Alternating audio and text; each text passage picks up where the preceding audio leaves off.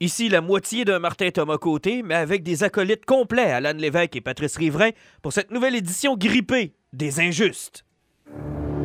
Les ténèbres règnent sur le web.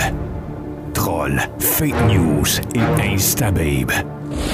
Le seul et dernier espoir de sauver les internets vient de s'éteindre avec les injustes.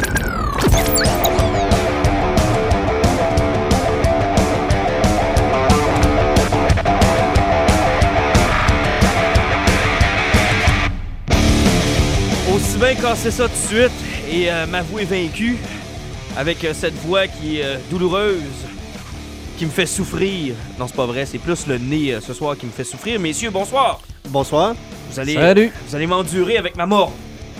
Ben, tant que tu nous la partages pas, tout est ce qu'on trouve. Mais tu sais qu'il y a une tradition ici, on se partage les micros. Et ensuite, on s'embrasse entre les différentes émissions. Donc, c'est ce qui fait en sorte que tout le monde a la grippe. Tu parles d'un temps de pour avoir une grippe, mais bon, que voulez-vous, je n'ai pas eu depuis, écoute, ça fait tellement longtemps. Bienvenue dans ce podcast de docteur. Et laissez-moi vous parler de la dernière fois que j'ai eu le rhume. Ça doit faire très longtemps, honnêtement. Tu vas nous parler de tes suppositoires. Tout à fait. Mais tu sais que pour euh, la- garder euh, cette euh, magnifique et enjouleuse voix sensuelle, je dois effectivement faire attention et peut-être, euh, des fois, tu sais, là où le soleil ne brille jamais. Cela étant. Comment allez-vous? Ça fait longtemps, ça fait un petit bout. Ouais, ça fait, quel- ça fait quelques temps, ça va plutôt bien. là. Euh, L'été tire à sa fin, mais la chaleur tire pas à sa fin. Non, puis euh, je te dirais que la lecture non plus, l'écoute non plus, beaucoup de nouvelles émissions euh, qu'on doit se taper, beaucoup de nouvelles publications aussi. Je suis allé faire un petit tour à Québec en fin de semaine, puis je veux saluer les gens de première issue. Je suis retourné feuilleter une coupe de trucs. Ça me manque, maudit que ça me manque. C'est le fun quand tu vas dans un endroit physique où tu peux aller, constater tous les trucs. Puis je, je- je pensais à ton omnibus de Dark Phoenix, puis je regardais les omnibus de Marvel puis de DC qu'il y avait sur place. C'est le fun de les feuilleter, de les consulter, de regarder. Ils font des maudites belles éditions, on va se le dire, là. Ben oui, comme on avait déjà parlé dans le passé, c'est des belles éditions, puis c'est quelque chose qui, tombe à point à un moment où que leurs univers sont tellement rendus compliqués que les omnibus permettent aux gens de se remettre à jour en ayant un seul recueil, puis en se cassant pas la tête à de trouver toutes les TP qui vont ramasser ces histoires-là, parce que les omnibus font ce job-là pour toi. Puis je regardais les euh, différents titres qui s'en viennent. Il y en a plusieurs, là. que ce soit du côté de DC ou de Marvel. Ça semble Ouais. être une mode bien lancée. là. Présentement, j'ai le Kingdom Come de précommandé, j'ai le Throne of Atlantis, puis Flashpoint Paradox. Sauf que dans Kingdom Come, qu'est-ce qu'ils peuvent bien ajouter? Euh, Je veux dire, le, le TP était pas mal complet. Ouais, ben, il y, a eu. Parce que moi, j'avais acheté les originaux quand c'était sorti. là. Il y a eu les quatre, les quatre volumes de Kingdom Come qui étaient sortis. Mais il y a eu autre chose qui a été lié à Kingdom Come Autour? euh, via un story arc de Justice Society of America. ok, c'est donc, le bout qui me ça- manque. là. Ça, ça se recoupait, donc c'est possible que ce soit là-dedans. Parce que je regardais, par exemple, le titre, ce qu'on nous proposait sur euh, le omnibus de Hush, puis je me rends compte que c'est des, des story arcs qui ont suivi Batman Hush dans Gotham Knight dans le temps, euh, qui était une- un autre titre de Batman qui roulait en même temps que euh, Detective Comics puis Batman. Ben effectivement, c'est parce qu'ils se permettent de faire ça, c'est qu'ils vont chercher l'histoire principale, puis ils vont chercher les répercussions futures dans les autres numéros. Tu sais, des fois, c'est des numéros qui ont sorti une couple d'années après, comme justement dans le Dark, dans le Dark Phoenix. C'est pas ce qui a suivi des mois suivants. C'est des BD qui ont sorti une couple d'années par après, mais qui, ont eu des- qui avaient des liens directs avec le Dark Ben, Phoenix. exactement. Tu vois, j'ai commandé, puis j'aurai l'occasion de vous en reparler dans un autre podcast, le omnibus de Grant Morrison, parce que de tous les Batman, de tous les, euh, pardon, tous les story arcs de Batman que j'ai à la maison, j'avais un trou. C'est celui où j'ai quitté. Parce que j'ai quitté DC euh, un peu avant Final Crisis. Quelques mois avant que Final Crisis commence. Donc, je te dirais que toute la partie de Batman and Son, puis de Grant Morrison, Batman R.I.P., euh, après ça, c'était euh, Battle for the Cow, toute cette, cette bout-là de Batman, il me le manque. J'ai recommencé avec New 52, puis après ça, ben là, Rebirth, puis etc., etc., là, on est dans le DC Universe, tout va bien, mais ce gros bout-là, il me le manquait, fait que là, ils ont fait deux volumes, en tout cas, pour l'instant, il y en a deux, le premier volume ça, est sorti cet été, puis il s'en vient dans ma, dans ma boîte à mal à un moment donné, là. Ben, c'est parfait, ça. On peut réussir à lire, je pour le Batman Day. Euh, ouais, ouais, ben bonne chance, ça va être tough. Mais par contre, euh, c'est drôle parce que quand j'ai quitté DC Comics, j'étais en furie de l'histoire que Batman ait eu un fils.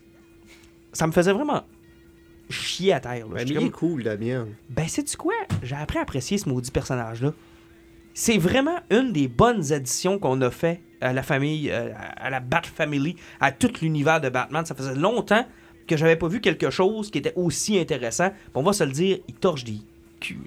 Mais tu remarqueras, Martin, euh, que c'est à- ça t'arrive assez régulièrement euh, en puriste de Batman que tu es. Euh, c'est comme la, la- la grippe qui te pogne dans le nez ou la gorge. Là. Tu t'objectes à quelque chose, puis après, tu arrives et tu dis Oh, ouais, finalement, c'était bon. J'aime pas le changement, puis j'aime pas quand ça touche écoute, Batman. c'est pas ça. là. Non, mais c'est. C'est moi le plus vieux, mais c'est moi le plus ouvert d'esprit pour plein d'affaires dans Ouais, mais Pat, je suis le gardien T'es pas le de la pureté de Batman. Pas en tout, Tu pas faire ce que Regarde, tu tu veux. veux avec qu'on dise la phrase que t'aimes pas? Non! Oui, je le dis. t'as pas le oui, droit. je le dis. Fuck Batman. T'as pas le droit de dire ça. D'ailleurs, ça commence bientôt, ça, là, Teen Titan. Va bien falloir regarder ça. Oh, boy, je vois l'enthousiasme dans vos Ben, yeux. c'est pas une question d'enthousiasme, c'est que si on peut l'acheter sur iTunes, ou bien sur Ah, PlayStation Network, peut-être. accès. Mais c'est parce que c'est ça, il faudra checker, là, parce que souvent, quand c'est bloqué de même, là, ici au Canada, on est capable de les acheter à partir d'une autre plateforme. Puis là, une fois, encore une fois, ça va dépendre de quoi. C'est combien d'épisodes, puis quel prix qui va te le vendre. Exactement, puis ça a tellement l'air de la crap selon la bande-annonce que je suis même pas sûr que je vais t'offrir plus qu'un épisode. Mais cela étant dit, mettons ça de côté, on a commencé avec euh, les omnibus, Dark Knight Phoenix, euh, Ba- Batman, puis DC Comics, mais faisons donc un peu de québécois aujourd'hui. Hein? À ceux qui nous écoutent et qui pensent qu'il se passe rien au niveau québécois, d'abord, je dois dire un gros merci à Pat, qui, euh, comme d'habitude et comme dans le temps où on se tenait ensemble, me fait découvrir des trucs euh, incroyables auxquels j'aurais passé à côté complètement. Et c'est ce que tu apportes à ce podcast, mon cher Pat. Oh mon Dieu. Tu m'as fait dé- euh, découvrir d'abord euh, l'asile de Saint-Iscariote, que j'ai adoré. On a trippé, on en a parlé en long et en large. On- j'ai découvert Jake Dion parmi euh, les dessinateurs de cette BD-là, que j'adore. J'adore son travail. Il va nous mener à Alice qui sort dans 2020. On en a parlé abondamment. Mais l'autre chose dont tu me parles depuis un bout, c'est l'esprit du camp. Et il y avait un tome de sortie. Le deuxième tome est sorti cette semaine. J'ai attendu que les deux sortent. Je me les suis procurés en fin de semaine. Et ma conjointe les a lus cet après-midi. Clenchés, un après l'autre. Ça même pas de pause, pas de signet, pas de rien. Elle les a clenchés tout d'un bout. Et ce que j'ai apprécié le plus de cette bande dessinée-là, et c'est une chose que je que j'ai pas souvent quand je lis, c'est les petits éclats de rire. Tu sais, quand tu lis un livre, puis tu, tu sens le besoin de, de rire parce que c'est drôle, parce que c'est bon. Moi, je l'ai fait quand je l'ai lu, puis je l'ai testé avec ma conjointe euh, après-midi où je l'ai entendu rire sur tous les punchs de la bande dessinée. Je savais quasiment où est-ce qu'elle était rendu selon les rires que j'entendais. Quelle bonne bande dessinée. T'es tombé là-dessus comment, tu Pat? Euh, ben moi, Michel Falardeau, je le connaissais à cause d'autres projets qu'il avait fait euh, il, y a, euh, il y a XXX années. En Euh. 40 ou euh, avant ou après Jésus-Christ? Euh, ça, c'était quand je travaillais sur l'érection des pyramides. Ah, ok, parfait. Fait que tu l'as connu comme esclave? Exactement. Exactement. Donc, euh, à ce niveau-là, euh, je l'avais connu sur Mertonville, une espèce de truc qu'il avait fait euh, avec un éditeur euh, malsain et maléfique. Euh, c'était une affaire de super-héros, là. c'était assez sympathique. Euh, moi, j'avais beaucoup aimé. Ensuite de ça, on l'avait découvert avec euh, French Kiss euh, 86, qui est, selon moi, un, un vrai petit chef-d'œuvre de nostalgie des années 80, hein, qui est euh, absolument, euh, absolument génial. Il est quand même jeune, euh, Michel Falardeau? Hum, il est pas vieux, mais il est dans les eaux, là, genre peut-être euh, dans la trentaine, là, tout ça. Sa série là, de, d'horreur, c'est quoi donc? Oh, petit blanc ici. Ouais, j'ai un blanc. sa, série sur une espèce de truc de cauchemar qui était assez génial aussi. Ben, C'était la série, je pense qu'il y a eu comme des problèmes. puis Il y, a eu il y a eu deux tomes, c'est supposé être un trois ou quatre tomes. puis Finalement, ça a fini en deux tomes à cause de certains problèmes. Là. Ça avait que la fin était un petit peu particulière. Oui, je, je, je pense que ça, ça avait été euh, sa série la plus faible, je- parce qu'il n'avait pas réussi à mener à, à- à- terme. à À terme terme. son projet, puis il avait fallu qu'il le raccourcisse. Ça fait que ça n'avait pas bien fait. Mais euh, French Kiss 86, euh, justement, reste euh, un, un parfait chef-d'œuvre. Ça se rapproche beaucoup de l'esprit de camp, mais c'est juste une histoire du côté romantique sans le mythique. Euh, il a sorti une espèce de petite BD qui est en soft cover où ce que c'est un. Il, a fait un pot avec des de. de- d'acteurs là puis de personnages puis il tirait les noms puis il faisait des combats Un Battle Royale. c'est Battle Royale c'est c'est totalement disjoncté euh, c'est tellement sympathique aussi Euh, il a fait une affaire aussi sur un artiste au secondaire là euh, qui fait du graffiti là ça s'appelle euh, c'est je pense que ça s'appelle graffiti quelque chose là. Mhm. mais Donc, c'est pas sa première, c'est pas son premier, son, son premier Non, non, coup. non, non, non. Non, c'est mais sauf qu'il il est toujours dans le même thème. C'est années 90, romance. Puis il y a, y un talent inouï pour être capable de cibler exactement euh, c'est quoi les souvenirs de cette époque-là ou de ces différentes époques-là? Parce que si tu prends quand même French Kiss 86, ça fait très Gooniesque, à quelque part, comme les Goonies, tout ça. Puis là, tu sais, tu as l'esprit de camp qui est un petit un peu plus moderne, à quelque part, au niveau de Un la petit peu plus grunge. On a voulu Oui, l'apporter comme ça, avec le personnage d'Elodie, qui est carrément un produit des années 90. Là. Ah oui, carrément, carrément. Elle, c'est une, euh, une parfaite, euh, une parfaite, je dirais... euh, Néo-goth. Néo-goth. Avant, avant les gothiques. Ouais, ou, euh, tu sais, euh, c'est la parfaite représentation de quelqu'un qui écoutait du Nirvana. Ben écoute, je disais l'esprit du camp, puis j'ai reconnu ma sœur. Parce que moi, dans les années 90, j'étais un enfant. Donc moi, j'étais plus du, du, euh, du bord des petites rousses. là. Ça me ressemblait plus, moi, que les personnages principaux. Mais à travers mes yeux d'enfant, tu sais, j'ai vu l'adolescence de ma sœur et les référents qu'Elodie, Catherine et tous les autres qui sont autour de l'esprit du camp ont. Ben, je les ai vécus de par ce que j'ai observé avec ma sœur. Puis effectivement, ils sont, il pile dedans. Là. Pile, pile, pile, pile, pile dedans. Oui, oui, oui, carrément. Puis bon, tu sais, moi, je suis plus vieux, donc, tu sais, c'est toute une époque, sais, autant French Kiss 86 que ça. C'est deux époques que j'ai que j'ai vécues. Puis c'est facile de, de, euh, de se sentir dans la photographie. Souvent, là, euh, c'est un terme de libraire, là, c'est que quand tu garoches le client dans la photo, c'est qu'il va se sentir interpellé. Et en BD québécoise, en littérature québécoise, c'est quelque chose qui est facile à faire. Tu sais, tu vas reconnaître des lieux, tu vas reconnaître des référents. C'est super génial. Puis, il y a un... Je sais pas c'est quoi le don que Michel Falardeau peut avoir, c'est de toujours être capable de cibler ces référents-là, là, tellement avec une justesse. Là. Puis, bon, euh, j'avais jasé avec quand on est allé euh, au Comic-Con. Oui, puis- il était présent sur oui, place. il était présent sur place. Je suis resté fucking longtemps avec. Euh, Puis, tu sais, il parlait que, bon, euh, lui, ses frères, ses chums, euh, souvent dans ses BD, tout le monde existe. Ok, c'est tous des modèles qu'il a pris dans sa vie de tous les jours. Fait que les Ouais. petits- il y a- à quelque part, il y a des petites rousses. Ah, quelque part, il y a, une- il y a possiblement des petites rousses. Puis, c'est pas compliqué, là, des petites erreurs de même. Tu sais, on en a toutes connues. Mais c'est c'est génial. Moi, les petites rousses, je tombe en amour avec les petites rousses. Moi Ils sont quelque carrément, chose. carrément. Ils sont vraiment quelque chose. Mais tu sais, aussi, par plus, il y, a toujours ces référents, justement, comme Pat dit, là, que tu vois qu'il va chercher des choses qu'il a connues parce que les Russes, il y en a à peu près dans toutes ses BD. Les freckles, c'est quelque chose qui est super important pour la fille qui est cute. Euh, tu sais, puis les pirates aussi. Même dans Franchise 86, c'est un été de pirates qu'ils font.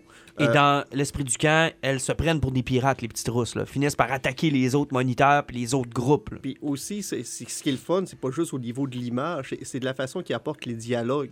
Euh, c'est, c'est très des années 90, puis quand il fait parler ses enfants, là, hein, tu t'entends parler quand t'étais jeune. Oui. Exactement. Tu sais, il y a des caoutchoucs, euh, l'océan authentique, tu sais, toutes ces niaiseries-là, il y a une simplicité qui fait que quand tu lis ça, tu n'as pas l'impression de lire quelque chose, tu as l'impression d'écouter un dialogue. Puis ça, ça sonne bien. Avez-vous l'impression, par contre, que d'y aller avec le, le mythique, moi, j'en aurais pris un peu plus. J'ai l'impression que ça, ça, c'était le fun, ça a ajouté un petit peu de piquant, mais j'ai l'impression que ça n'a pas pris assez de place à mon goût, à moi. J'aurais aimé ça, tu sais. Tant qu'à ça, j'aurais pris juste le camp de jour, tout simplement, ou quelque chose de plus mythique. Mais les deux mélangés, j'ai trouvé que des fois, le dosage était peut-être pas nécessairement le meilleur. Ben, parce que moi, j'ai plutôt l'impression que le côté mythique là-dedans, c'était.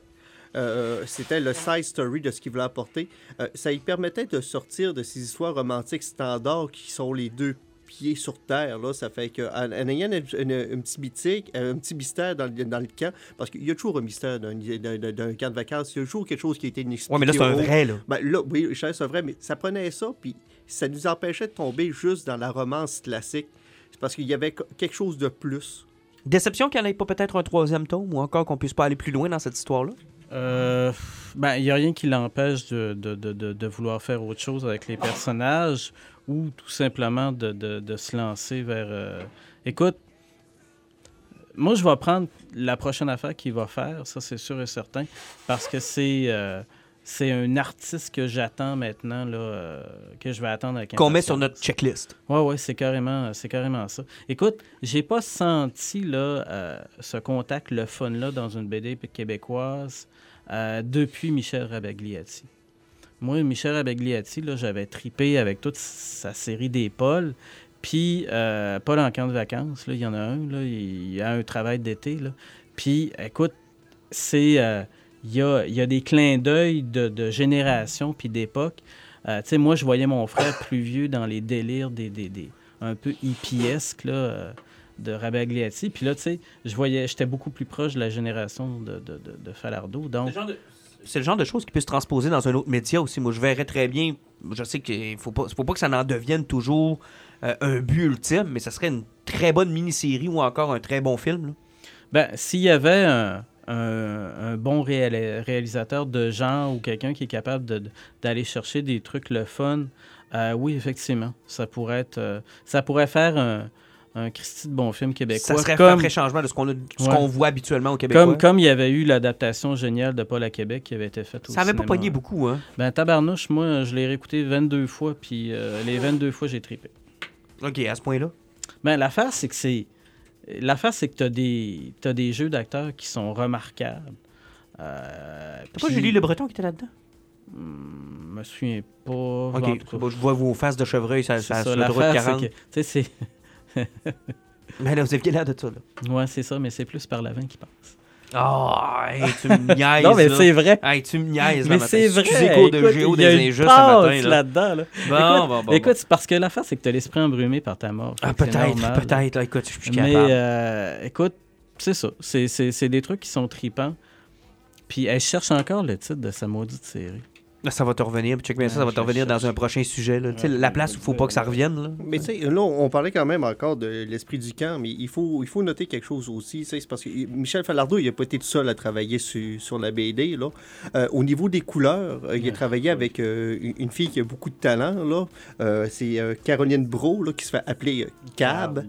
Euh, sérieusement, là, sur l'esprit du camp, là, elle a fait une foutue job sur les couleurs. C'est une belle qualité de bande dessinée. hein. J'ai vu les livres, là, tu les as ramenés encore aujourd'hui, je les ai à la maison.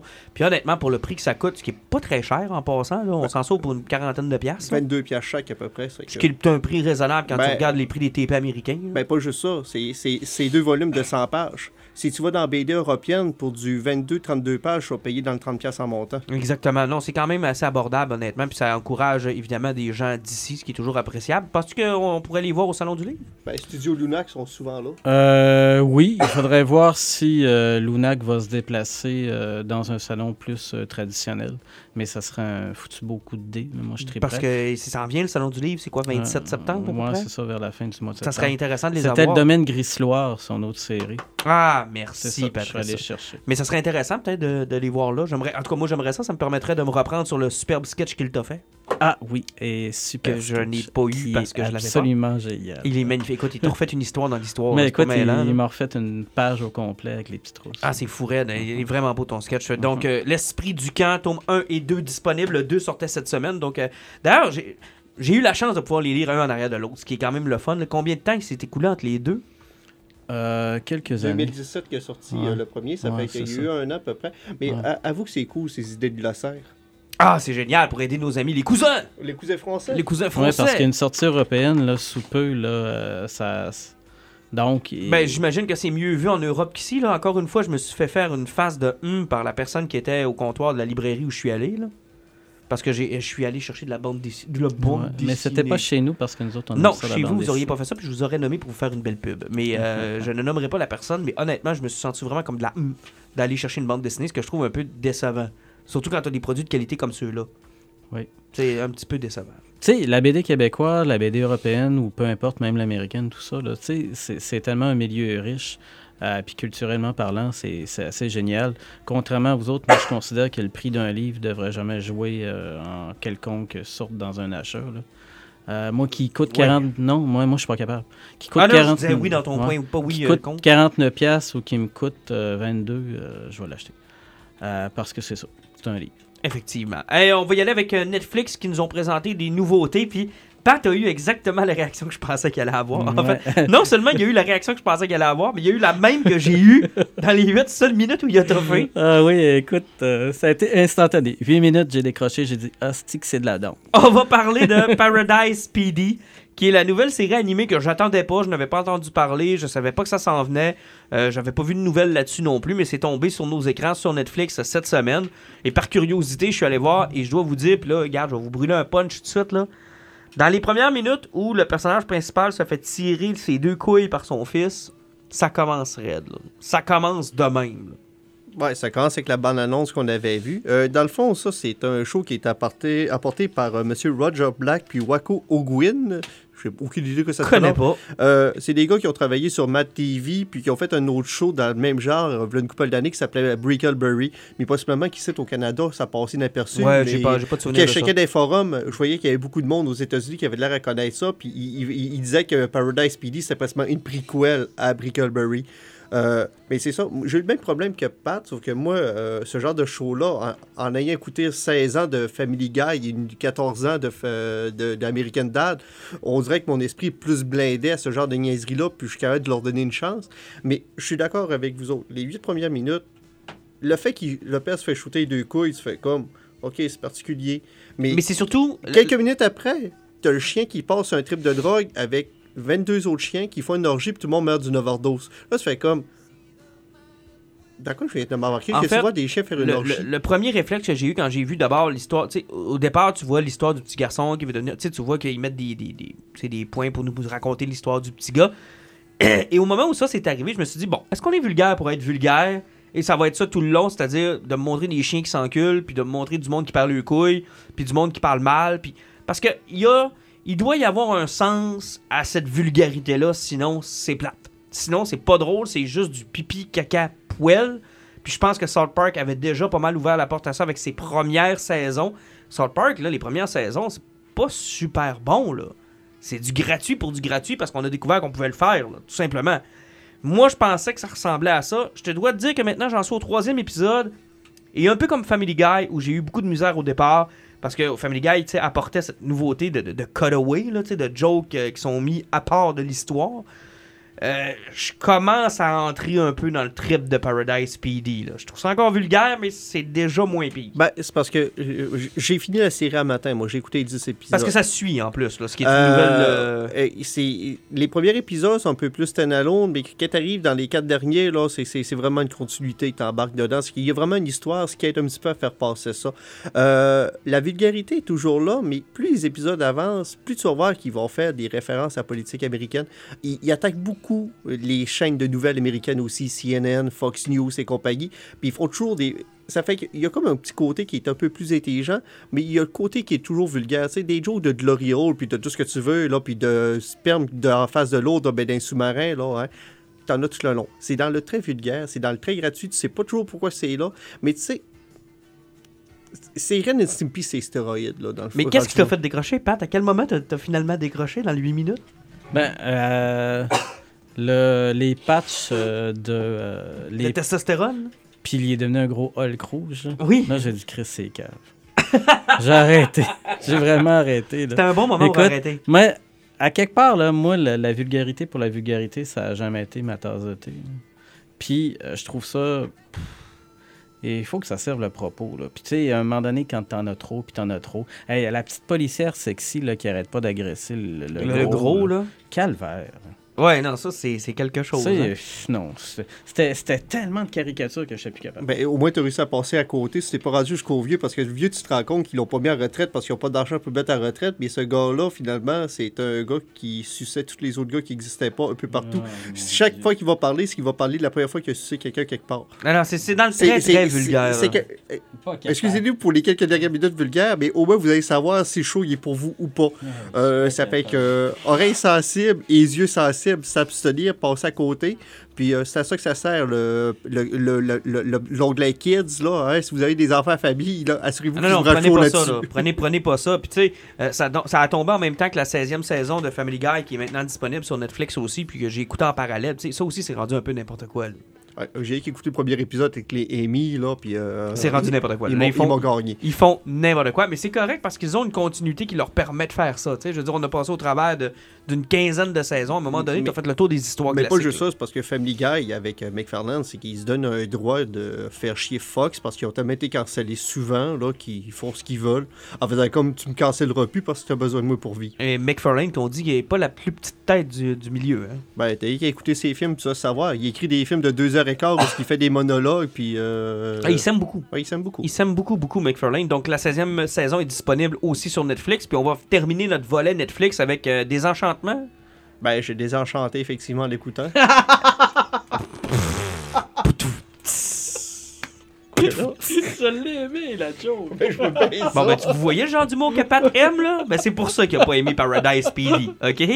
Roméo Pérus, pendant un après-midi, lui, ça passe. Du monde qui se font des cum shots d'en face, ça passe pas.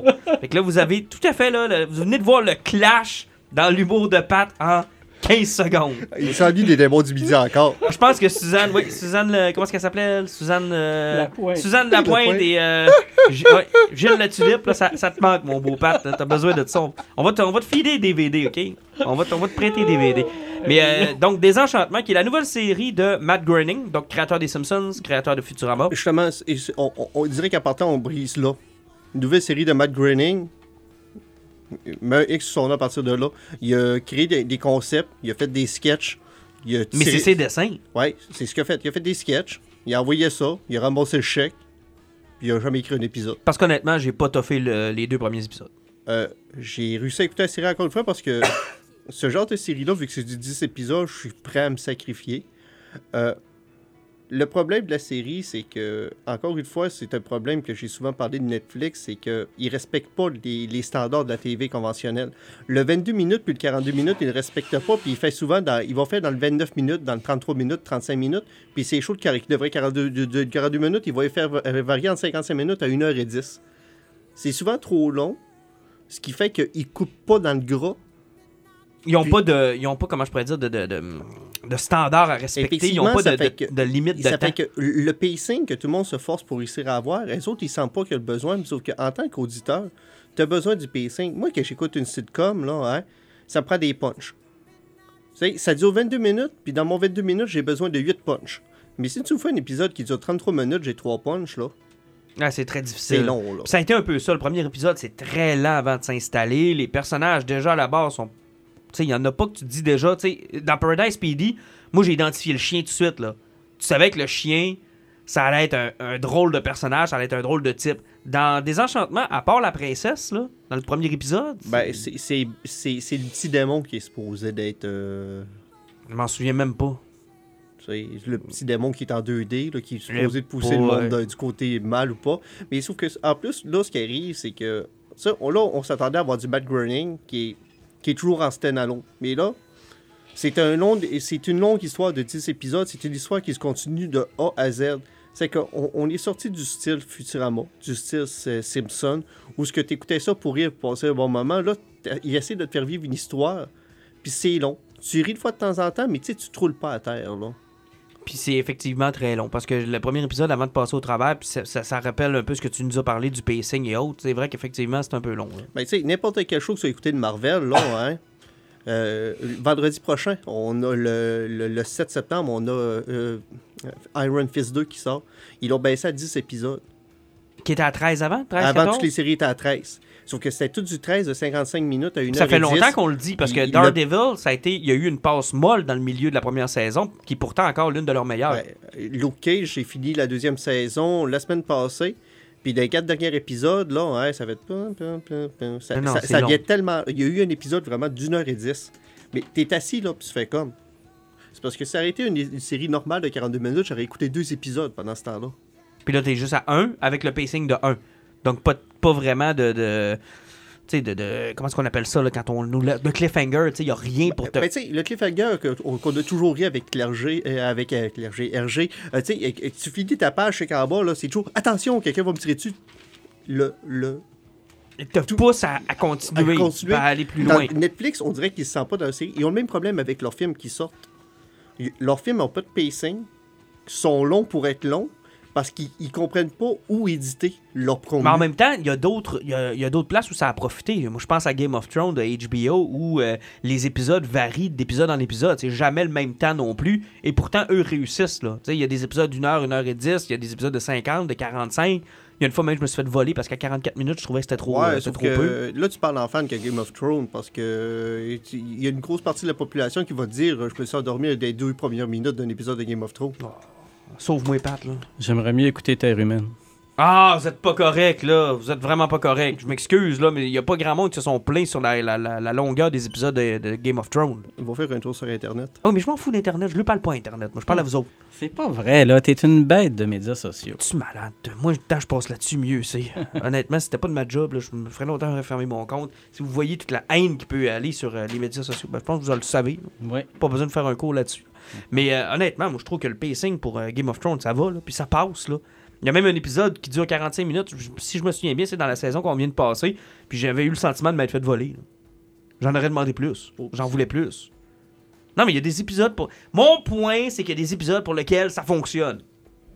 C'est ça Euh, mon j'ai- point. J'ai pas le contraire. Bon, on s'entend sur ce Ah point-là. oui, on s'entend, mais Bon. euh, c'est un gros problème de Netflix. Puis il a déjà chanté, euh, ça s'écoute bien, mais c'est léger. Il faut pas attendre d'avoir du fun comme un gros show de, de, de, de bad grading qu'on est habitué. Là. Bon, Guardians of the Galaxy, on vous avait dit dans le dernier podcast qu'on allait vous en parler puis qu'on allait se garder un segment pour ça. Pour ça. C'est le moment d'en parler. Rien ne va plus chez Marvel.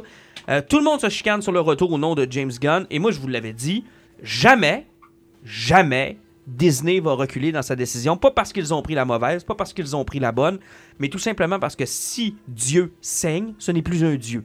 Disney ne renversera jamais une décision qu'ils ont prise pour des raisons d'éthique et de morale. Jamais, parce qu'ils sont supposés être la référence en éthique et en moralité. Jamais Puis- ils vont reculer. Puis une aussi grosse compagnie comme ça peut pas se permettre de faire un précédent. C'est exactement là que je m'en allais. Parce que là, tout le monde après ça va arriver puis va dire Ah oui, mais tu sais, garde-moi, là, ils m'ont jeté dehors parce que j'avais dit ça. Exactement. comme euh, la grosse vache là, de Rosen. Exactement. Je pense que c'est pour des raisons corporatives, ils ne peuvent pas reculer. Maintenant, il y a encore des gens qui pensent être capables de les reculer, mais il faut, faut leur donner le crédit. Là. Il y a des gens dans cette histoire-là qui sont allés plus loin que je pensais jamais voir. Dans ce, de- de- des gens qui se commettent autant, et c'est le contrôle De de, Dave Bautista. de Dave Mais Bautista. moi, ça me surprend pas, parce que si tu prends un gars de la rue qui a fait de la lutte, puis tu sais, qui est habitué de défendre son point, puis que le gars, il a pas peur des conséquences de tout ce qu'il fait. Parce que dans la dernière entrevue qu'il a dit, il a fait Au pire, j'aurai plus de job. Je vais aller dans une cour en arrière, je vais faire des combats de lutte devant 10 personnes, puis je vais vivre de même. J'ai déjà été pauvre, je suis pas retourné pauvre, j'en ai Ouais, pas de stress. Mais même, tu sais, que ça vienne de lui, c'est une chose, mais que ça vienne de Chris Pratt, de Zoé Saldana, et de toute l'autre équipe autour. Mais c'est parce que, tu sais, il, faut comprendre que James Gunn, la façon que ça a tombé, là, hein, on a parlé de ses tweets qui n'avaient pas de bon sens, mais de la façon que ça a été sorti, là, parce qu'il était anti-Trump, puis qu'il y, a une- il y a une espèce d'aile droite qui ont été chercher ses vieux tweets pour le faire tomber, qui ont essayé par après de faire tomber d'autres personnes, mais ça n'a pas marché. Ils ont voulu faire la balance à Roseanne en disant si vous êtes capable de le faire à une personne de droite, vous devez être capable de le faire quand c'est une gang de vos chums. C'est ça qu'ils ont voulu faire. Effectivement. Puis là, il sauf que James Gunn, ce qui, était, qui est arrivé, c'est que c'est arrivé en plein Comic Con de San Diego avec l'événement de, de- de Disney qui s'en venait aussi. Tu sais, où que tout était sa select, puis toute la gang de gardiens était là. L'histoire des tweets sortent. Il y a un mouvement de panique, ils savent pas comment gérer. Ils n'ont pas eu le temps de faire du damage control, ils l'ont sacré d'or. Mais en même temps, que ce soit une bonne ou une mauvaise décision, qu'elle soit précipitée ou pas, je suis d'accord avec Pat, une compagnie comme Disney ne pourra pas revenir. Tu sais, on, se fait des petits concours à l'interne sur notre groupe Facebook, puis je te dis euh, still winning. Là. Ça m'étonne. Écoute, je suis prêt à te payer quelque chose, puis je m'engage en ondes. là. Je suis prêt à te payer quelque chose si jamais Disney revient sur sa décision. Ah, mais ça, Ils c'est possible. Ils l'ont déjà faire. dit. Ils l'ont déjà dit qu'ils ne reviendraient pas.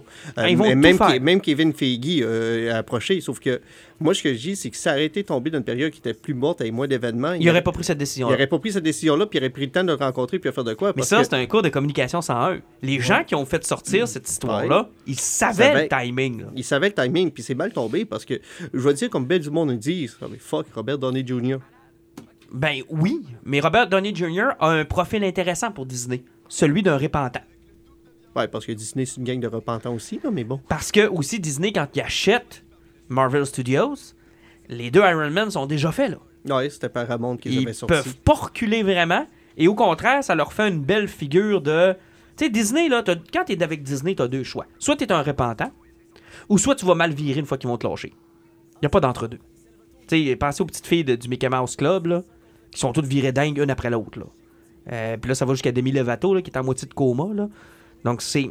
Quand tu passes par Disney, là, t'as t'as une après-carrière de, de marde, ou t'as eu un avant-carrière de marde.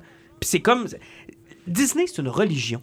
Ben, C'est comme les évangélistes. On, on, on, on voit avec tout ça leur côté très control freak. C'est des évangélistes. Ils, ils- veulent te sauver. Ils, ils t'encerclent tellement que quand tu sors de là, hein, t'es t'es brisé. T'es ex- exactement, c'est des control freaks, c'est des, des gens qui sont comme ça, puis dans tous les projets qu'ils ont menés, ils ont été comme ça. Moi, ça- moi l'histoire de James Gunn, elle me surprend pas du tout. là. Ah, moi, ce qui me surprend, c'est que les acteurs aient eu autant de liberté pour dire ce qu'ils ont à Ben, dire. c'est parce que, comme je te dis, c'est la situation. c'est juste la façon que ça a été fait.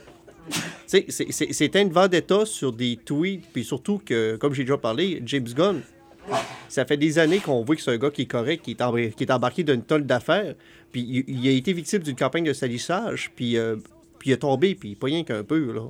Ah là, lui, c'est fini, là. Il retournera plus à Disney, c'est terminé. Ouais, puis c'est pas grave, il y a plein d'autres studios qui vont aller le chercher, puis il va juste être heureux, être heureux là-bas, là. Ouais, effectivement, hey, James Gunn, là, il vient quand même de chez Trauma, là, lui, là. là. Puis Trauma, s'il y avait un studio qui était absolument épouvantable, c'était bien eux autres. Là. Eux autres, là, euh, faire toutes sortes de trucs avec des têtes de bébé, là, ça les dérangerait pas. Est-ce qu'à ce moment-là, euh, DC devrait aller faire son, son pas fin puis aller le chercher? Il y a beaucoup de parler pour ça, mais tu sais, DC sont encore en reconstruction, mais euh, puis est-ce que James Gunn est prêt à remettre un commitment à ce point-là dans un autre projet? Tu sais, dire je vais devenir un autre consultant, puis je vais mettre les 10 prochaines années de ma vie dans une autre gang de bandes dessinées qui peuvent virer fou du jour au lendemain aussi. là. Dans le fond, lui, il aurait fait le tour du jardin, ce que, ce que- si je comprends ce que Ben, tu me il, dis. il est aussi bien d'en retourner dans ses projets solo comme il a fait. À ce temps qu'il a un nom, là, hein, il peut avoir des chèques puis faire des films qui ont du bon sens aussi. Là. Là, qu'est-ce que ça veut dire pour la phase 4? Parce qu'on savait que. Là, on sait que Spider-Man Far From Home, ça a été annoncé. Euh, Captain Marvel puis le deuxième Avengers, c'est pas vraiment dans la phase 4. En fait, c'est la fin de la phase ça 3. fa- Ben, Captain Marvel est avant Avenger. Exactement. Puis après un Avenger, puis après Phase 4, c'est. euh, ben, euh, Spider-Man Far From Home fait pas partie. Il est comme Iron Man 2. Il est, il est, il est- il est dans une fosse. OK. C'est, euh, lui, il n'y a pas de lien. Ceux qui étaient vraiment supposés avoir le premier lien, c'était Guardian of the Galaxy 4, euh, 3, euh, que le tournage était supposé commencer pas loin. Puis c'était le premier film de Marvel qui était supposé d'être annoncé en 2020. Mais là, présentement, là, Disney Marvel, ils ont un clean slate. Ils n'ont rien pour 2020. La phase 4, possiblement, qu'il y a une grosse partie qui vient de tomber à l'eau. Et là, je t'amène une réflexion. Si j'étais dans les bureaux de Marvel ou dans les bureaux plutôt de Disney et que je me retrouve avec un, une foutue merde pour ma phase 4, que mes acteurs me menacent, qu'il n'y a rien qui ne va plus, puis que je pourrais pas ouvrir ma phase 4 avec ça, est-ce que je me retourne vers le beau Kevin puis je dis Écoute, mon beau Kevin, là, on a une transaction qui s'en vient. là. Ça se peut qu'elle passe. En fait, on est pas mal sûr qu'elle passe. Je te mets déjà sur le dossier de me lancer à phase 4 avec nos nouvelles acquisitions. Non, parce qu'ils n'ont pas le droit d'engager des écrivains encore, ce qui fait que écrire un script, c'est un an en montant. Ça fait qu'il n'y a aucun film qui va sortir avant 2022 de Fox. Euh, présentement, leur plan de contingence, il y en a deux. Euh, Taika Waititi a passé d'un studio de Marvel de Disney dernièrement. C'est qui ça? Thor Ragnarok? Ok, oui, ok. Ce gars-là, Thor Ragnarok, la façon qu'il a réalisé, là, il n'y avait pas de, de- de script. C'est 80% d'improvisation. Euh, si tu mets euh, Bradley Cooper puis Chris Pratt dans ce genre de situation-là, c'est une équipe gagnante pour l'improvisation. S'il continue toujours d'être d'être dans le, dans, dans le projet.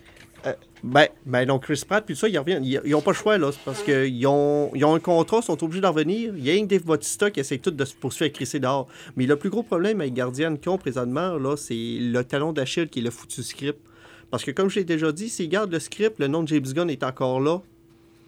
Puis ça fait comme une semi-demi-tâche bizarre. C'est c'est là la décision qu'il faut qu'ils reprennent, c'est le, le script, on le scrape ou on le garde.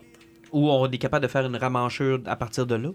Ben, ça, c'est une réécriture, mais sauf que ça savoir qu'est-ce qu'ils vont regarder. Mais parce que s'il était supposé de lancer la phase 4, il faut qu'il regarde quand même une bonne partie. Parce que moi, j'ai rien qui parle. Parce que j'ai toujours dit, j'ai pas aimé Guardian of Galaxy 2. C'est qu'il change de réalisateur pour moi. C'est un point positif. Surtout que le réalisateur de Thor Ragnarok, j'ai rien contre. Bon, et ben, et puis surtout qu'il a été chercher le côté ridicule. Plus drôle puis plus fun que Guardian of Galaxy 2 qui était trop cartoony puis trop tannant par moment. Puis euh, je, je te laisse aller puis après je vais aller avec l'autre chose. Parce que je sais pas si là vous avez la chance de l'écouter parce que c'est encore sur Netflix là, mais regardez un des projets indépendants de, de Waititi, Waikiki, euh, Waititi. City. Euh, c'est What We Do in Shadows. C'est un truc de chez eux, là, un truc néo-zélandais, là, où tu suis une gang de chums vampires qui habitent euh, dans, un, dans un immeuble et qu'ils sont comme dans une télé-réalité. Il y a des gens qui ont décidé de faire une entrevue avec eux autres. Fait que là, ils expliquent qu'est-ce qu'ils font dans la vie, puis ta, ta, ta, ta. Puis, écoute, c'est épique. Là. Ils rencontrent une gang de loups-garous. Euh, C'est bon? C'est c'est une des affaires les plus drôles et les plus sympathiques que j'ai vues dernièrement. Peux-tu juste me répéter le nom pour ceux qui le... C'est euh, What We Do in Shadows. Ok, parfait. Euh, c'est- c'est c'est génial. C'est vraiment, vraiment. C'est- c'est une autre façon d'exploiter le mythe du vampire sanglant. Donc, avec ce gars-là, ils sont pas mal pris pour Guardians. Ben écoute, le gars, il est génial. là. Puis sans compter qu'aussi, là, euh, ils sont en train de pousser un autre projet. Là. Vu qu'ils sont semi dans le trouble, là, euh, un Doctor Strange 2, là, sont à Ah ouais, là, là, ça, Là, ils sont ça à le prend, là. Ça le prend. Ça le prend parce que si tu n'as pas un Guardian of the Galaxy qui se passe dans l'univers, tu peux avoir Doctor un Doctor Strange. Strange qui se passe dans le multivers. Oui. Ça fait que tu as quelque chose d'autre aussi qui peut travailler parce que la phase 4 va s'avoir de l'espace du, du, Tu sais, on parle multivers. depuis tantôt de la phase 4, là, puis moi, honnêtement, les gars, je vais être bien honnête avec vous autres, là, à part les nouvelles acquisitions de Fox, là, je n'ai aucun intérêt pour la phase 4. là. Zéro. Moi, dans ma tête, ça finit avec Infinity War, puis merci, bonsoir, c'est terminé. Là. Tu sais mon avis, là, hein? J'ai aucune idée parce qu'il faudrait qu'ils nous présentent des passages qui nous intéressent, mais ils les ont tous brûlés. Puis comme je l'ai souvent dit, s'ils nous font un Heroes Reborn puis ils ricassent les personnages principaux. Ça m'intéresse pas. Ça m'intéresse pas de voir la Euh, nièce d'Iron Man, ça m'intéresse pas de voir She-Hulk, ça m'intéresse pas de voir... euh, non. Je suis même pas capable d'embarquer avec Tom Holland dans Spider-Man. J'étais même curé qu'il me l'ait rebooté 12 fois d'en face.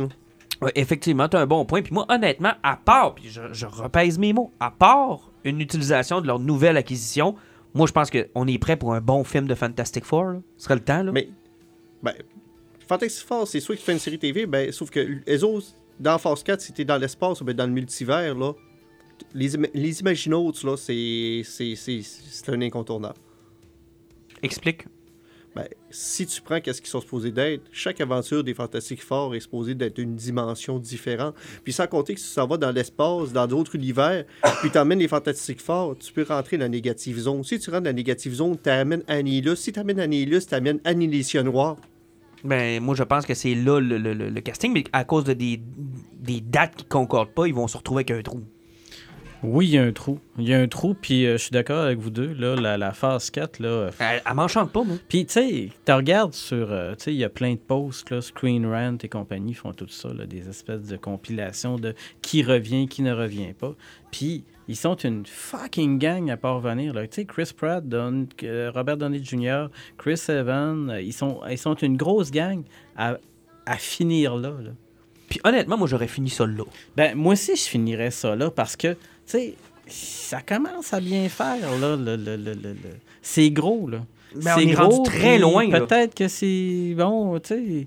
C'est parce a- que tu te poses toujours la question, Pat, puis tu vas être d'accord avec moi. À quel. Puis moi, ça a été. Dans les dix dernières années de Marvel, ça a été mon plaisir coupable. À quel moment où ils perdent le monde? Tu sais, à quel moment où ils. Puis moi, quand je les ai vus, je, je les trouvais très ambitieux. Puis moi, je lisais des comics, tu lis des comics, on lit tous des comics. Puis je me disais, à un moment donné, ils vont pogner le point où les gens qui lisent pas, qui lisent pas de comics, puis que ça les intéresse pas, ce genre d'histoire-là, vont faire comme je décroche. Moi, je pensais bien qu'on l'avait pogné avec Guardians of the Galaxy, le premier. Quand, on- quand le premier est arrivé, j'ai fait Oh, oh, qu'ils vont se péter à la gueule. Oh, qu'ils vont se péter à la gueule. fait du cash, ça n'a pas de bon sens. C'est. Ouais, ça a été un méga succès, ça. Puis ça leur a donné le blason à, à- à une ouverture vers autre chose. Tu sais, Infinity War, c'est gros, Pat, là. C'est gigantesque. tu sais. On a eu, on a eu euh, Black Panther, Infinity War, qui ont été deux fucking succès. Euh, là où, je reprends ton idée, là où tu vois les gens commencent à décrocher et à être écœurés, c'est dans leur haute branche et dans Star Wars. Ils voulaient tellement nous engarocher par la tête que là, ils viennent d'arriver, là, c'est comme si c'était fait frapper par un train. Puis Star Wars, le problème, c'est qu'ils sont pas capables de ratisser aussi large qu'avec Marvel, où ils ont amené beaucoup de nouveaux mondes. Dans Star Wars, ils s'adressaient Mais- au vieux monde, euh, au monde qui aimait ça. On, on l'a souvent déjà dit, la différence c'est que Marvel, ils ont Kevin Feige, ils ont une équipe de consultants, puis il y a du monde qui englobe le prochain, puis ils travaillent sur le long terme. Tandis que Star Wars, ils ont fait, on garoche la plus grosse franchise de tous les temps. Ouais. Ou ce que le plus gros fanbase avec des gens encore plus fous que, que les, que les Trekkies. Là, Elles hein. sont plus fous qu'une gang de femmes dans une convention d'Avon, là. Ou dans une convention de Tupperware. Ils sont plus fous que des hooligans en Angleterre Ah, pour oui. un match de soccer. Ah oui, et, et fois deux à part de ça, Puis les là, amis. Là. ils n'ont pas encadré ça. Puis ils, ils envoient des, des- des histoires sociopolitiques de la vraie vie à travers ça. Puis essayer de nous pousser ça, puis de clairer tout ce qui était nos Space Wizards. En torsant ça, faisait comme regarder le pouvoir féminin et du, et du jardinier. Hey, sais-tu à quoi je pensais cette semaine? Là, vous allez me traiter d'imbécile, mais c'est pas grave, ça me tente de vous le partager pareil. Je pensais à ça, puis je me disais, tu sais, par, rapport à toutes les histoires de politique et autres, je me disais que la suite logique pour Star Wars, dans le fond, là, ça aurait été une quête du Graal. Parce que Star Wars, là, c'est des contes de fées, des contes de légendes médiévales. C'est ça à la base. S'il avait voulu faire quelque chose d'intelligent, il aurait calqué quelque chose qui existe déjà, on, aurait, on, aurait, on nous aurait fait une quête du Graal. Imagine-toi une quête du Graal où Merlin, c'est Luke Skywalker. Où ils vont chercher quelque chose de mystique, où il y a quelque chose. Tu sais, on aurait pu trouver un canevas qui existe déjà, comme Lucas l'a fait dans le fond pour un New Hope. Tu sais, euh, Star Wars, c'était effectivement un conte de fées, puis c'est calqué sur la structure d'un conte de fées. C'est, en fait, il C'était- l'enseigne. C'est ouais. pareil, pareil, pareil. C'était, c'était dans la lignée des space opéra, mais ils ont perdu tout le, le, le, le terme de l'opéra, c'est-à-dire le côté épique de ce qui était un grand récit d'aventure, là, de cap et d'épée à quelque Et part. c'est devenu très politique, même Trop. dans la prélogie. Ben oui, puis ce qui est le pire, c'est que avec Force Awakens, que beaucoup de monde ont chialé, c'est que J.J. Abraham avait été rechercher ça. Il avait été chercher le côté obscur, le côté lumineux, le combat constant, puis la balance qu'il y a entre les deux.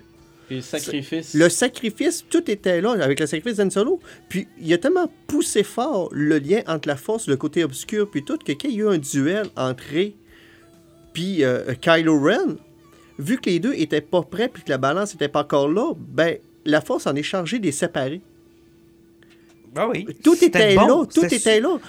Puis ma quête du Graal, un peu en allant chercher Puis, euh, Luke, en essayant d'aller trouver un sage. Effectivement, Ryan Johnson débarque, puis Il pète tout. il s'est euh, c'est- c'est rendu les, que, que c'est un général de l'armée qui va sauver ça, puis euh, les Jedi, ça va être euh, des nobody. Un petit gars balai. Ouais, mais c'est pas. Puis je continue à dire que 1 à 9, là, ouais. c'est- Tabarnak, c'est c'est Skywalker. Arrêtez de me faire chier avec tout ce qui est alentour.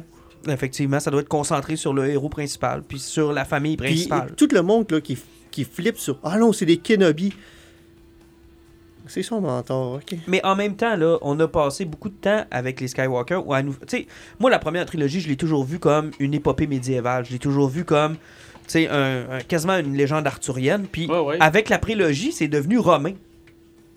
C'est devenu euh, sénatorial, guerrière. euh, c'est devenu, tu sais, plus des, quasiment grec, plus que, que médiéval. Ouais, mais en fait, euh, c'est comme c'est. Tu sais, on a été habitué longtemps à avoir Arthur, Merlin, les Chevaliers de la Table Ronde, tu sais, Guenièvre, Lancelot, etc. Mais, tu sais, à la base, Arthur et compagnie, ben, tu sais, ils travaillaient pour Rome, tu sais. Ouais, je sais, tu sais, ils ont comme reviré ça aussi. Tu sais, C'est comme l'autre facette euh, plus ombrageuse qui essaie de, de- de nous faire avaler aujourd'hui. Puis ça passe pas parce que, tu sais, le prince charmant là, qui est Luc, c'est le prince charmant. Là. Puis Chris, t'as son Merlin, puis t'as les autres héroïnes qui sont là, puis t'as les, les, les, les- les seigneurs maléfiques, puis... euh, tu sais, On s'est éloigné beaucoup de ça. ouais, ouais, l'affaire, c'est que la magie est plus là. C'est le bon mot. La magie est plus là, puis c'est rien qu'un récit confus de science-fiction, et ce n'est même pas de la bonne science-fiction. Bref, euh, après les belles années de. de, de, de- de- tu sais, de, de- comment je pourrais dire, d'abondance de Disney, on, on s'en va peut-être d'un tournant qui va être difficile, puis ça va être intéressant de les voir manœuvrer là-dedans. Ben, gars, moi présentement, là, Disney, je les ai dans le cul profondément. Parce que ils sont en train de scraper Star Wars. Ils savent plus ce qu'ils font avec, Mar- avec Marvel. Puis tous leurs projets indépendants qui auraient pu être intéressants, là, ils veulent plus mettre une scène là-dedans. Ils veulent prendre. Gars, esti, vous avez fait, vous avez fait 32. Il n'y a pas poigné tant que ça. Là, Mais hein. c'était tellement, ça méritait tellement une Mais suite. là. rien que ça. Si, si, si moi, rebootez-là, allez chercher une bonne équipe, rebootez-là. Je peux pas croire que vous allez perdre de l'argent en faisant un, un autre run, mais ils veulent plus rien savoir de ça. Et c'était tellement. Moi, je l'ai adoré, Tron 2. Ouais. J'ai adoré ça. Les, les possibilités qu'il y avait avec ce film-là, c'était Puis, malade. oh, puis justement, qu'on a parlé justement avec de Meg, avec M. Turtlebob, là, qui disait Je suis intéressé à faire un National Treasure 3, 3 mais à demander de l'argent à Disney pour un projet indépendant. Ouais, il, il- il- il- il claque la porte puis il parle même pas. Non, parce qu'il y a acquièrent maintenant. Ils sont en mode acquisition. Ouais, puis là, tant qu'ils ont des vaches à gérer, puis tu sais, c'est- c'est c'est le côté qui était le fun avec Solo, puis la réaction qu'il y a avec The Last Jedi, c'est que le film est tellement planté. Puis que, sans compter que moi, c'est pour ça que je dis qu'il y a certains précédents qui vont peut-être arriver avec Guardian of Galaxy. Parce que de la façon qu'ils ont traité le réalisateur sur certains de leurs projets récemment, là, hein, ils commencent à avoir de la hangue. Puis ce hang-là, hein, Mais ils mettent dehors au moindre contre, mais, contre-temps. c'est parce que ce que ça fait sur certaines angles de même, là, t'as qu'à prendre 20% de ton éditoire là, qui est vraiment en crise, là, puis qui attend 5 jours pour aller voir ton film. T'as peut-être ta première fin de semaine de box-office, t'as de l'air d'un jambon. Exactement, ça va être à suivre dans ce dossier-là. Hey Pat, t'es allé voir Tintin? On en avait parlé dans un podcast. Oui. Euh, souvent, ce que j'ai avec la pulperie, c'est des déceptions parce qu'on nous vend ça gros, puis c'est pas toujours aussi gros. Cette fois-là, c'est-tu, euh, ça a-tu Ben, de l'allure? C'est pas une grosse exposition. Il faut pas s'attendre quand même parce que, bon, euh, c'est pas. Un, un, premièrement, c'est pas un très gros musée. Deux, ça reste quand même que ça coûte des sous faire venir une exposition de ce calibre-là. Et, somme toute, j'ai trouvé ça quand même, même si c'est assez modeste, j'ai eu beaucoup de plaisir. On Euh, replonge ra- facilement puis Écoute, rapidement dans l'univers de là. Je regardais des, des euh, certains découpages, il y avait des euh, il y avait des, d'ensemble- des ensembles de documents euh, qui faisaient partie de la collection de recherche qu'avait faite Hergé pour telle ou telle affaire, qu'il avait voulu absolument euh, entrer en contact avec, un expert en astronautique pour être capable de dire quand Bob Demore, qui était un de ses collaborateurs, va concevoir la, fusée, il faut absolument qu'elle soit véritablement habitable. Parce qu'Hergé se disait, si ce n'est pas réaliste, je ne suis pas capable de- d'embarquer dans mes projets. Donc, c'était une chose qui tenait Mordicus et qui lui permettait de donner tellement de vie à ses récits que c'est parce qu'il était capable de les vivre. Donc, à quelque part, j'ai... eh, écoute, ça, ça faisait longtemps que ça m'était pas arrivé, là. Puis, vous le savez, je suis vieux, là, puis vous allez me le redire encore une fois. Mais avoir envie de ressortir des albums de Tintin pour réapprécier certaines insides, des trucs délirants, parce que en plus, c'était tellement le fun de voir certaines des, des, des- certains des découpages, des murs qui avaient été faits. Il était extrêmement friand du caméo. Euh, C'était une époque dans la BD euh, européenne, euh, Uderzo faisait ça avec Goscinny aussi, Lucky Luke l'a fait aussi. C'est-à-dire qu'il y avait constamment des figures qui étaient là. Puis euh, la gang de chum d'Hergé, là, il était quasiment dans un tas d'albums. Mais tu me donnes vraiment le goût d'aller le voir. Surtout que moi, Tintin, ça a, été, ça a été un beau gros, Moi, j'ai une grosse partie de mon enfance. J'ai là. trippé, là. Il y a des affaires qui sont super le fun. Tu regardes, là, bon, euh, il y, a- il y a une phrase qui est écrite là, sur un des murs qui est super géniale qui dit L'étape la plus intense, c'était l'étape où je faisais comme tout mon découpage puis mon crayonné. Puis mon crayonné, là, il m'enrageait, il me mettait en, en maudit, puis tellement que j'en déchirais des fois mes pages. Et tu vois que tu- vois certains des trucs qui ont, qui ont comme documents qui ont été apportés dans l'exposition qui sont absolument savoureux de voir que tu as ça, que tu telle autre affaire, que tu as un petit documentaire, un petit film où il rencontre une telle personne. Tu vois le processus de colorisation parce qu'il disait une couleur à plat.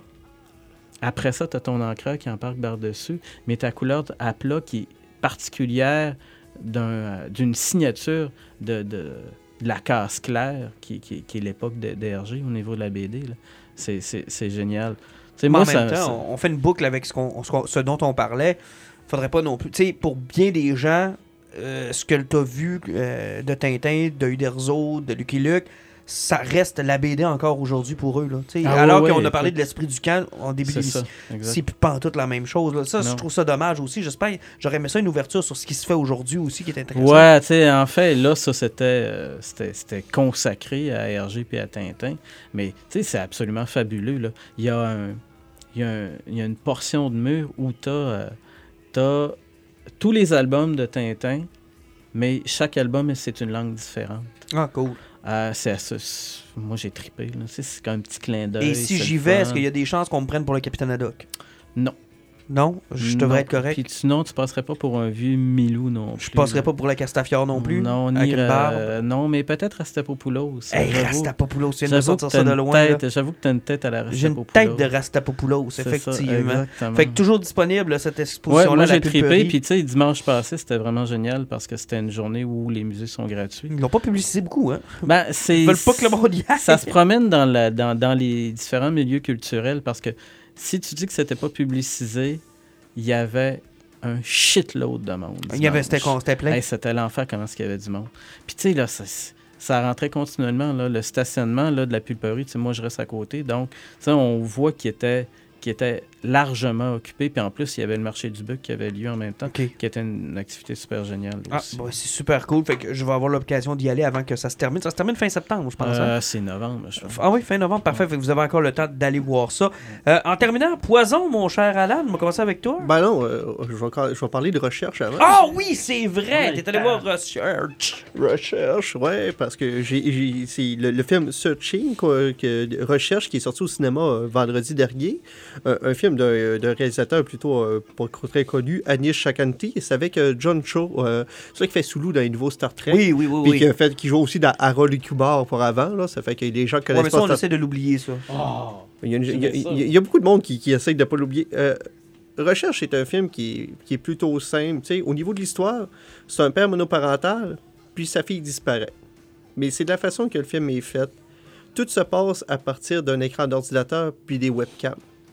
Ça fait que tu as vraiment un film où ce que ça commence, où ce que t'as la famille commence avec leur premier ordinateur puis Windows 95, qui vont créer leur compte là-dessus, puis toutes les photos qui prennent à partir de ça, les, les points AVI qu'ils vont faire. Tout le film est vécu à partir des vidéos qui sont faites comme ça. Puis l'histoire avance jusqu'au temps que la mère décède puis que le père tombe monoparental. Puis là, tu avances avec Apple qui embarque, Facebook, et tout est toujours fait en FaceTime. Les conversations entre le monde, c'est toujours du C'est pas FaceTime. tannant, c'est pas. Euh, personnellement, la joke est facile à faire. Euh, sérieusement, connexion Internet, c'était de la merde. Il y avait des mosaïques dans l'image, ça laguait, il y avait des pixels. Euh, sérieusement, j'ai hâte qu'ils sortent une édition éditée en 4K là, pour voir de quoi il y a du bon sens. Non, mais c'est ça qui était le fun, parce que le film, en étant comme ça, on, on- on dirait que tu sens plus la recherche à travers les médias sociaux, parce qu'une fois que la fille disparaît, la policière, l'enquêteuse demande au père de l'aider de son côté. Mais là, c'est de voir à quel point ça peut être facile. Viens faire un reset de mot de passe. Tu vas voir un compte de quelqu'un, hein, il, il demande telle adresse courriel, je vais aller voir cette adresse courriel-là. Tu remontes deux, trois adresses courriel jusqu'au temps que tu trouves ta première adresse courriel que tu avais, comme toi, que tu étais père, puis que c'était le compte familial. Tu es capable de résister la première, puis tu remontes la liste. Puis à partir de là, hein, ta, ta vie n'a plus aucun secret. Tu es capable de remonter la vie complète de quelqu'un. Puis, euh, Un peu inquiétant. eh ben, c'est super bien fait, c'est brillant. Euh, le film, il, il mène en bateau à plusieurs reprises. C'est assez intense par moment. Puis, veux, veux pas, il y a les médias sociaux, ça fait que ça passe par toutes les affaires, justement. euh, à quel point tu peux t'épier, que ta vie n'a plus aucun secret. Et euh, sans compter les trolls puis les opportunistes du net, à quoi que ça ressemble.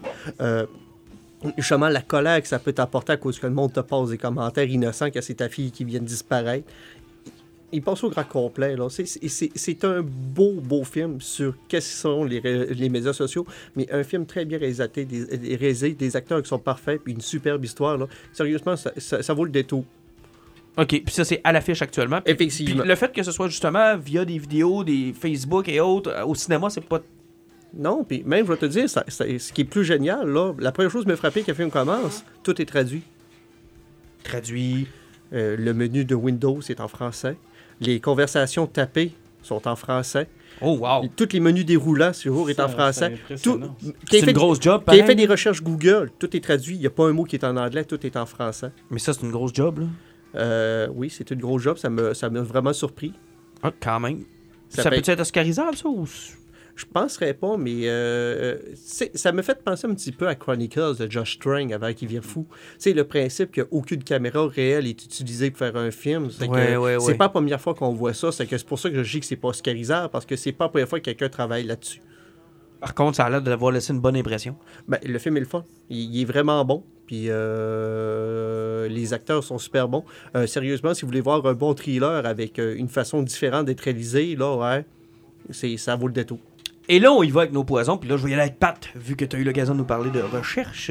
Ouais. Dans ton poison, mon cher Pat, cette semaine? Mon poison, euh, c'est euh, un roman. Euh, vous voyez, j'arrive souvent avec des romans dans, dans mes poisons. C'est le premier tome d'une série par l'auteur Ezekiel Bone. Le premier tome s'appelle Éclosion. C'est un truc d'araignée. Ok, tu me perds. c'est absolument, absolument dégueulasse. C'est super génial. C'est un page turner. Écoute, Je l'ai lu en. Ben, si j'avais pas pris de break, j'avais pas été déjeuner avec ma famille, ça m'aurait pris genre euh, 18 heures à lire. Oh boy, mais c'est une série de combien à date? Ça va être trois tomes, trois livres. Euh, le premier est sorti euh, en français, les trois sont déjà sortis en anglais. Le deuxième, on l'attend là à septembre-octobre. Et c'est euh, l'affaire d'une araignée, euh, d'une espèce euh, absolument euh, carnassière qui s'éveille et qui dévore tout sur son passage. Ah non, c'est pas pour moi. Écoute, c'est super capoté, là. C'est le Tu sais, nouveau là- Sharknado, mais arachnophobie. Non, mais écoute, c'est vraiment capoté. Là. Tu sais, toute personne qui déteste les araignées, là, écoute, j'aurais juste envie, là, pour le fun, de lui lire quelques passages. Non, non. Genre, écoute, il y a une araignée qui sort de la bouche d'un gars. Non. Ah, c'est trop génial. Non. Écoute, c'était là. Je me demandais toutes les pires affaires que tu t'imagines avec des délires d'insectes, là, genre sous la peau, ben, qui te sautent dessus, que tu les vois arriver, ou que tu n'as pas le temps de réagir parce que, tu sais, c'est juste le fil de la toile que tu vois dans les airs avant que tu vois que l'araignée est atterrée à côté de toi puis qu'elle te mange. C'est Non, non, non, c'est fabuleux. Fait que arachnophobe, euh, tenez-vous loin de ça. Ah ouais, ouais, ou lisez-le Ou pour, lisez-le. pour casser le, le- Non, le- c'est- la peur.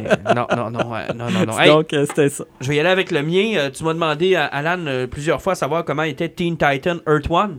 Parce que la série Earth One, je suis en train de la terminer tranquillement, pas vite. J'ai passé les trois Superman, j'ai passé les deux Batman, j'ai passé le Wonder Woman. Il me reste le Green Lantern et les deux Teen Titans. J'ai eu le premier la semaine dernière. Je l'ai lu. Quel Christy de bon twist.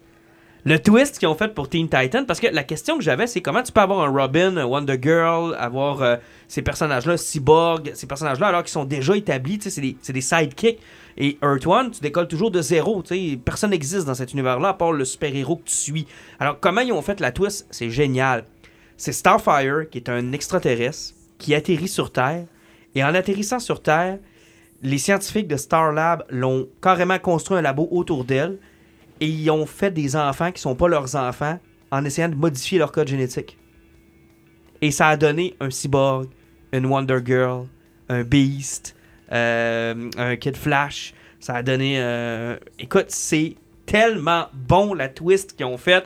Raven, qui est une espèce de- d'entité autochtone, qui est en contact avec Starfire parce qu'elle essaie de se libérer de là, puis elle a besoin de Raven pour se libérer euh, de Starlab. Écoute, c'est. C'est l'une des twists les plus originales et les plus, les plus intéressantes que j'ai vues dans les Earth One à date. Qui est vraiment, vraiment sorti de, l'ordinaire, puis qui donne une bonne lecture, une bonne relecture de ce qu'est un, un Teen Titan, qui dans le fond m'a fait penser à Stranger Things, à un genre de d'expérience sur les enfants, une espèce de labo secret où on a découvert une entité, où on essaie de la cacher, et cette entité-là a servi à créer des êtres humains qu'on a placés dans des familles, et là, tranquillement, pas vite, ils se rendent compte que leurs parents, c'est pas leurs parents, c'est des gens qui sont arrivés dans ce village-là, qui les ont adoptés, puis qui ont tous des pouvoirs qui, à la puberté, se manifestent, et Starfire est comme le déclencheur de tout ça, elle va amener à se réveille, et tous les pouvoirs se réveillent en même temps qu'elle. Les enfants se demandent ce qui se passe, se retrouvent tous au même endroit, cherchent à savoir d'où ça vient. Écoute, sérieusement, là, quelle bonne twist de science-fiction faite avec les Teen Titans. J'ai trouvé ça génial. J'attends le deuxième volume. J'ai vraiment hâte de voir ce qu'ils vont faire. Euh, je pense que oui, mais honnêtement, c'est vraiment, vraiment bon. C'est un de mes préférés à date dans les Earth One que j'ai lu avec euh, probablement le take de Superman que j'ai trouvé génial. Mais celui de Teen Titan vaut le détour. Si vous mettez la main là-dessus, là, ça vaut la peine. Et Poison en terminant, Alan. Moi, je vais y aller avec une série TV que euh, la troisième saison est terminée dimanche dernier. Euh, pas dimanche hier, mais euh, la semaine dernière. Preacher saison 3. Euh, s- sérieusement, là, la saison 3, euh, plutôt qu'y aller dans le beaucoup de stock qui s'est passé, c'est vraiment, pour les gens qui ont la BD, là, c'est, comme le bout avec sa grand-mère, là, tout ce qui se passe à Angelville. Sérieusement, cette série-là, euh, les twists qu'ils se permettent, le côté massin pas correct, la façon qu'ils peuvent débâtir la religion catholique, puis toutes les autres qui n'existent pas. Euh, encore une fois, là, euh, euh, ouais, ils, ils ramènent Hitler là-dedans, puis tu fais comme. Sérieusement, là, on, peut vraiment encore faire des jokes sur Hitler, puis, puis on ose encore l'en faire, mais Seth Rogen, il, il aime ça amener Hitler, puis ça. Mais la saison, c'est un, un 10 épisodes. Il s'est pas passé un grand laps de temps, sérieusement. C'est quelque chose qui s'est passé sur deux à trois semaines au grand, complet. Ils ont séparé les personnages, ce qui fait que le vampire Cassidy était avec sa gang, euh, les enfants du sang. C'est que puis toutes les twists qu'il a apportés, là, jusqu'à date, c'est vraiment la meilleure saison.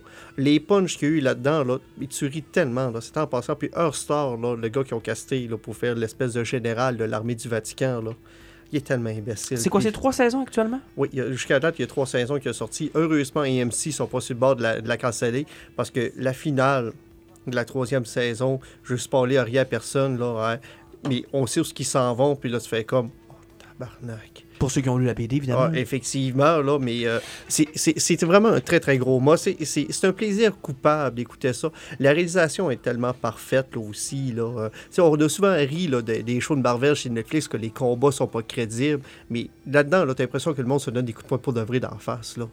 Puis c'est tellement des imbéciles que possiblement qu'ils le font, là. C'est vraiment génial. C'est un plaisir fou. C'est c'est dans le pas correct, mais c'est dans le pas correct, le fun. Preacher, troisième saison. Donc la quatrième saison, elle commence quand? Au L'an- mois de juin l'année Au mois de prochaine. juin l'an prochain. C'est vraiment. Ok, elle est dans cette, euh, dans cette forme-là ou est-ce que c'est une, euh, une série d'été, dans le fond? Ah, hein? effectivement, chez, euh, c'est chez AMC que ça sort. ça. Ok, excellent. Messieurs, merci beaucoup et à une prochaine. Oui, À à, la la prochaine. prochaine. On va fêter notre un an bientôt. C'est quand, là? Ben, c'était cette semaine. C'était cette semaine! Wouh! Mais euh, on va essayer de se faire de quoi de plus officiel pour la semaine prochaine. Bonne. Salut.